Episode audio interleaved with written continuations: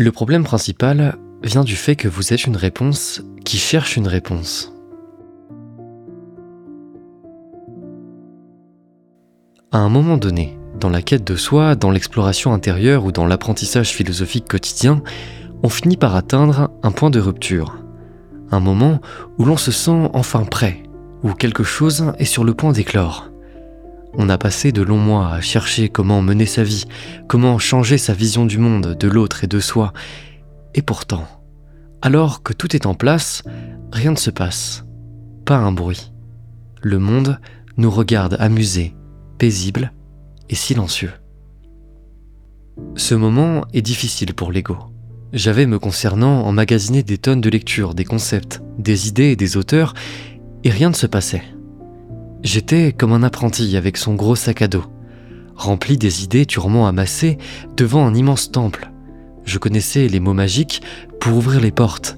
J'avais étudié les rites, l'histoire du temple. Je croyais deviner les révélations qu'il avait à me faire. J'étais prêt au choc, à ce que ma vie change, à obtenir les réponses qu'il me fallait sur moi, sur l'autre, sur la direction que je devais prendre dans ma vie. Mais rien. Et aujourd'hui, j'ai compris. Nos vies ne changent pas, ne changent jamais, pas plus que nous ne changeons en réalité. Cette idée du choc, de l'éclair de lucidité et de la quête pour y parvenir est une fausse piste. Tout se joue à un autre niveau. Un niveau beaucoup plus simple, beaucoup plus beau, beaucoup plus accessible.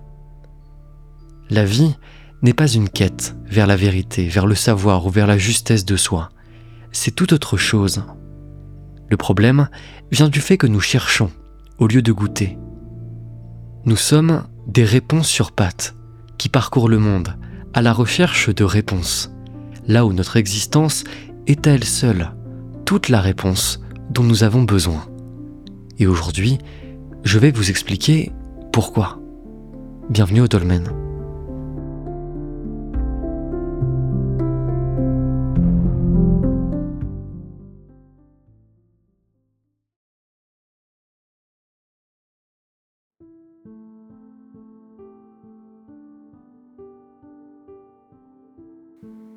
Lorsque je me suis lancé dans une quête pour me trouver, je partais d'au moins deux présupposés erronés qui guidaient mon voyage. Je pensais premièrement qu'il me manquait quelque chose, que je devais acquérir, et je pensais que cette chose était quelque part dans le monde, en dehors de moi. Alors, je cherchais frénétiquement la grande révélation, l'idée. Je consommais du contenu en reniflant cette piste savoureuse du renouveau, ces mots qui nous rendent, pensons-nous, plus intelligents et conscients. Beaucoup de gens ont intérêt à ce que nous croyions qu'il y a quelque chose à trouver, un mystère, un artefact, un nirvana, une philosophie secrète, et qu'ils sont les seuls à détenir les clés de ce mystère. Alors, tout le monde cherche. Si vous me suivez au dolmen, vous cherchez, vous aussi probablement. Peut-être même ne savez-vous pas vraiment ce que vous cherchez, mais vous savez que quelque chose vous manque, ou du moins vous le pensez. La seule grande idée qu'il vous faut admettre, c'est que vous êtes la réponse à votre propre question, à votre propre mystère. Et pour cela, il faut passer par plusieurs étapes de réalisation, que résume très bien le penseur Alan Watts. Plusieurs changements dans notre conception primaire du monde, des changements de paradigme puissants. Il n'y a rien à apprendre ici, mais simplement un mouvement de focal sur la manière dont vous envisagez vos représentations subjectives des choses qui vous entourent. Ces changements d'ordre des représentations sont de puissants bouleversements, et contrairement à l'apprentissage philosophique classique, ils peuvent avoir une incidence rapide et brutale sur la manière dont votre existence prend corps. Aujourd'hui, je voudrais vous livrer un de ces changements de représentation, un de ceux qui m'a le plus parlé et que j'ai largement incorporé dans ma vision du monde, la possibilité du jeu.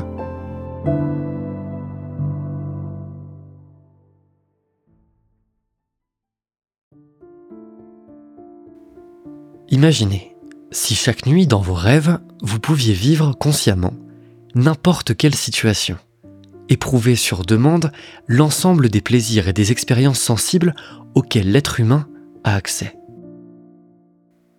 Vous utiliseriez ce pouvoir un grand nombre de fois, vous essayeriez une multitude de combinaisons, de scénarios, vous confectionneriez de nombreux rêves plus fous les uns que les autres, mais inlassablement, après des années à jouer les architectes du rêve, vous finiriez par vous lasser.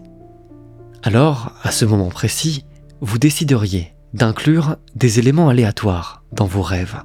Vous diminueriez le contrôle conscient que vous faites de la réalité que vous expérimentez. Vous préféreriez vivre des aventures, de l'imprévu, des surprises, des déconvenus et pourquoi pas même des échecs. Bref, vous voudriez que vos rêves soient vivants.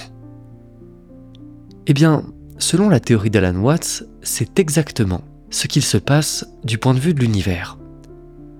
Une force, quelque chose. Vous pouvez l'appeler Dieu, bien sûr, ou principe générateur, destin, nature, peu importe. Mais cette chose s'ennuie beaucoup dans son omnipotence créatrice. Alors, elle a décidé de briser sa routine en incarnant des fragments de sa conscience, en introduisant un peu d'aléatoire dans son expérience du monde, de limiter son pouvoir d'architecte puissant, mais finalement assez vite ennuyeux. Et tout ce processus donne une chose, elle vous donne vous. Vous êtes ce fragment d'univers qui s'incarne dans un être singulier, doté d'une conscience propre, d'un ego. Vous êtes un petit aventurier très distrayant et subjectif. Qu'est-ce que l'être humain? Si ce n'est un fragment d'univers incarné pour distraire le tout, pour partir à l'aventure, pour vivre une vie de rebondissement, pour vivre une vie intense, tellement intense qu'elle en devient presque, parfois, insurmontable. Vous jouez le jeu de l'univers, celui de l'aventure humaine. Ce faisant, vous êtes la réponse à votre supposée quête de sens. Le simple fait que vous existiez devrait vous permettre de tirer la conclusion de l'harmonie du monde, du fait que vous avez évidemment une raison d'être, que vous êtes vivant pour une seule chose, vivre, expérimenter, explorer, intensément et aléatoirement. Rappelez-vous de cette réplique d'Achille dans 3. Les dieux nous envient parce que nous sommes mortels, parce que chacun de nos instants peut être le dernier. Pour Alan Watts, les choses sont assez semblables, à une différence près. Les dieux ne nous envient pas. Nous sommes des fragments des dieux. Nous sommes la réponse à l'ennui de l'univers. Nous sommes le résultat de son entreprise d'amusement. L'univers s'incarne dans l'homme comme être d'exploration. La force qui m'anime est la même que celle qui vous anime, qui est encore une fois la même que celle qui pousse le vent, qui fait briller le soleil, qui anime toute chose. Cette force, que vous pouvez interpréter comme bon vous semble et que pour ma part j'appelle prudemment univers, s'exprime à travers chacun d'entre nous. Aussi, chercher du sens, quand on est précisément le résultat du sens, est voué à l'échec. Dans un jeu vidéo, le héros est la raison du sens et de la cohérence de l'aventure et de l'univers. Il ne s'interroge pas sur le sens de son existence, trop occupé qu'il est à célébrer cette dernière dans sa soif d'aventure. Si vous manquez de sens dans votre vie, rappelez-vous simplement que vous jouez à un jeu, celui de l'existence, celui du petit humain. Entraînez-vous à décentrer, à sortir de votre ego subjectif, celui qui s'engage de toutes ses forces dans l'existence. Inspirez un grand coup et rappelez-vous que tout est parfait, que c'est vous qui faites briller le soleil et couler les rivières, que votre ego n'est que l'avatar du personnage que vous incarnez. Puis, replongez dans l'existence, la peur au ventre et le nihilisme en moins, plus léger pour les aventures qui vous attendent. Se trouver, en somme, c'est être capable de danser entre ces deux postures, celle du petit humain, aventurier au service de l'univers, engagé dans une vie parfois difficile et éreintante, et celle du fragment d'univers, qui saisit l'harmonie et l'extrême relativité de tout ce qui l'entoure. Jouez le jeu à fond quand vous le jouez. Quand celui-ci devient difficilement supportable, rappelez-vous que c'en est un, que vous êtes ici pour un battement de cils, et que quelque chose a besoin de vous pour se distraire. Quelque chose qui est vous, qui est moi et qui est tout.